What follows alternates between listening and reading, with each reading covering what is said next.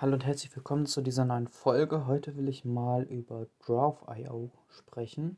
Draw.io ist so eine, eine Open Source Plattform, also man kann sich das auch selber hosten, aber es gibt das auch im Internet und zwar ist das eine ja, Open Source äh, Variante zum Erstellen von Diagrammen oder Bildern, ähm, Grafiken generell.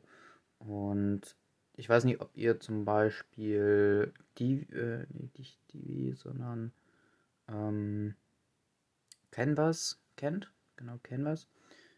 Da ist es nämlich auch so, dass man Grafiken erstellen kann. Man hat viele Vorlagen zum Beispiel auch, viele Formate und sowas. So in, dem, in der Form gibt es das nicht in Draw.io, also da gibt es keine Vorlagen oder so, also in nur geringen Maße so. Aber vor allen Dingen ist das spezialisiert, um ja, so halt so ähm, ja, Diagramme zu erstellen. Zum Beispiel ein ER-Diagramm kann man damit super darstellen. Oder wenn es auch um logische Schaltungen geht, die man aufbauen will oder irgendwie sowas. Das kann man alles auch machen. Ähm, genau, da gibt es natürlich dann auch More Shapes, heißt das. Und da kann man sich noch weitere Sachen hinzufügen, wie zum Beispiel, wenn man mit Kubernetes arbeiten will und da Grafiken erstellen will, dann kann man das da auch machen.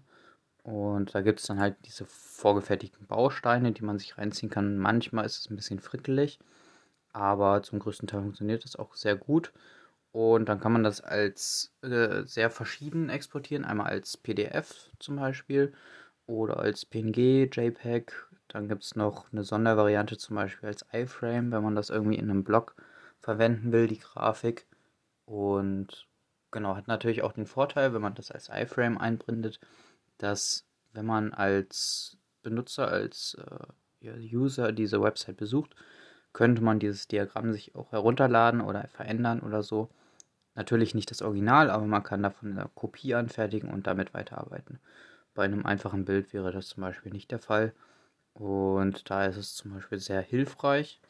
Dann gibt es noch viele Module, zum Beispiel von IBM, oder von Cisco, wenn man damit arbeitet. Genauso wie bei Elektrotechnik, da gibt es auch einige Sachen. Ähm, genau, wie gesagt, logische Schaltungen oder so. Zum Beispiel kann man auch äh, so einen BPMN-Modeler nehmen. Ähm, also wenn man da Modelle herstellen, äh, darstellen will oder herstellen will, dann geht das natürlich auch. Da gibt es aber noch speziellere Tools für BPMN. Ähm, Genau, glaube den BPMN Modeler, der ist auch Open Source, wenn man da so ein bisschen äh, Business-Prozesse darstellen will.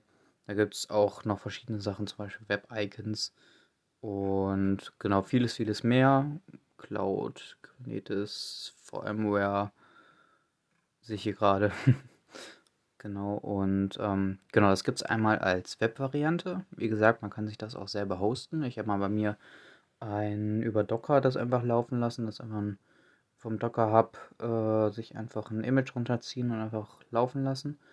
Und das läuft auch sehr, sehr äh, ja, robust. Und das hat natürlich den Vorteil, dass man das sehr einfach von jedem Gerät aus nutzen kann. Und es hat mittlerweile auch den, das Feature bekommen, dass man das zum Beispiel mit GitHub oder GitLab direkt synchronisiert. Also so ähm, genau, wer die vorherigen Folgen zum Beispiel nicht gesehen hat, zu meinem, genau, das ist eine Folge von mir, ähm, Git generell, kann sich das auch noch angucken. Sehr, sehr spannend. Und genau, eben diese äh, Draw.io kann man da eben drin integrieren, sodass man ja, Versionsverwaltung auch mit Diagrammen machen kann, was natürlich sehr sinnvoll ist. Genau. Und Genau, das gibt es einmal als Web-Variante oder man kann sich das auch installieren. Ich denke, das gibt es auch für Windows. Ich nutze sehr viel Linux. Wird bestimmt auch noch was kommen ähm, zu Linux. Und ähm, genau, da gibt es das auf jeden Fall auch. Bei Windows muss man dann halt gucken. Müsste es aber theoretisch auch geben. Genau. Und da gibt es halt sehr, sehr viele Grafiken. Man kann auch diese riesige Grafiksammlung äh, durchsuchen per Schlagwörter. Und das ist eigentlich auch sehr, sehr zuverlässig man findet da eigentlich immer eine Grafik. Und was man, was ich zumindest aktuell mache, ist auch so zum Beispiel ähm, ja einige Grafiken einmal für Vorträge zu designen. Teilweise ist da PowerPoint flexibler, hat auch manchmal mehr Grafiken, die besser aussehen, aber ich mag es einfach, wenn man so viele, viele Kleinigkeiten dann noch ändern kann. Zum Beispiel gibt es da auch die ähm, ja, Funktion, so eine Skizze, also so skizzenhaft das Ganze darzustellen. Zum Beispiel, dass man punktet und oder Striche oder so dann so macht, wie wenn man die zeichnen würde. Und das sieht echt gut aus. Und da kann man zum Beispiel auch Ecken abrunden oder irgendwie sowas. Und dann äh, hatte ich das einmal in eine PowerPoint eingebunden. Also einfach als Bild exportiert und dann in eine Folie eingefügt. Und ähm, genau, da war es dann so, dass die das erstmal für gezeichnet hielten, für mich, äh, von mir als so gezeichnet. Und ähm, genau, das ist auf jeden Fall schon sehr ähm, lebendig. Dann auf jeden Fall. Und man merkt dann auch, dass es erstmal eine Skizze ist und dass man das vielleicht nochmal modifiziert, um das dann äh, komplett festzuhalten. Man kann das aber natürlich auch als designtechnisches Feature nehmen und genau das in seine Grafiken irgendwie einbauen. Und genau, das ist alles offen gelassen auf jeden Fall und ist auf jeden Fall sehr, sehr spannend, sich mit dem äh, Programm zu beschäftigen. Da gibt es auf jeden Fall viele, viele Möglichkeiten noch, was auch äh, Themen angeht. Da gibt es ja gibt's verschiedene Themen, die man nutzen kann.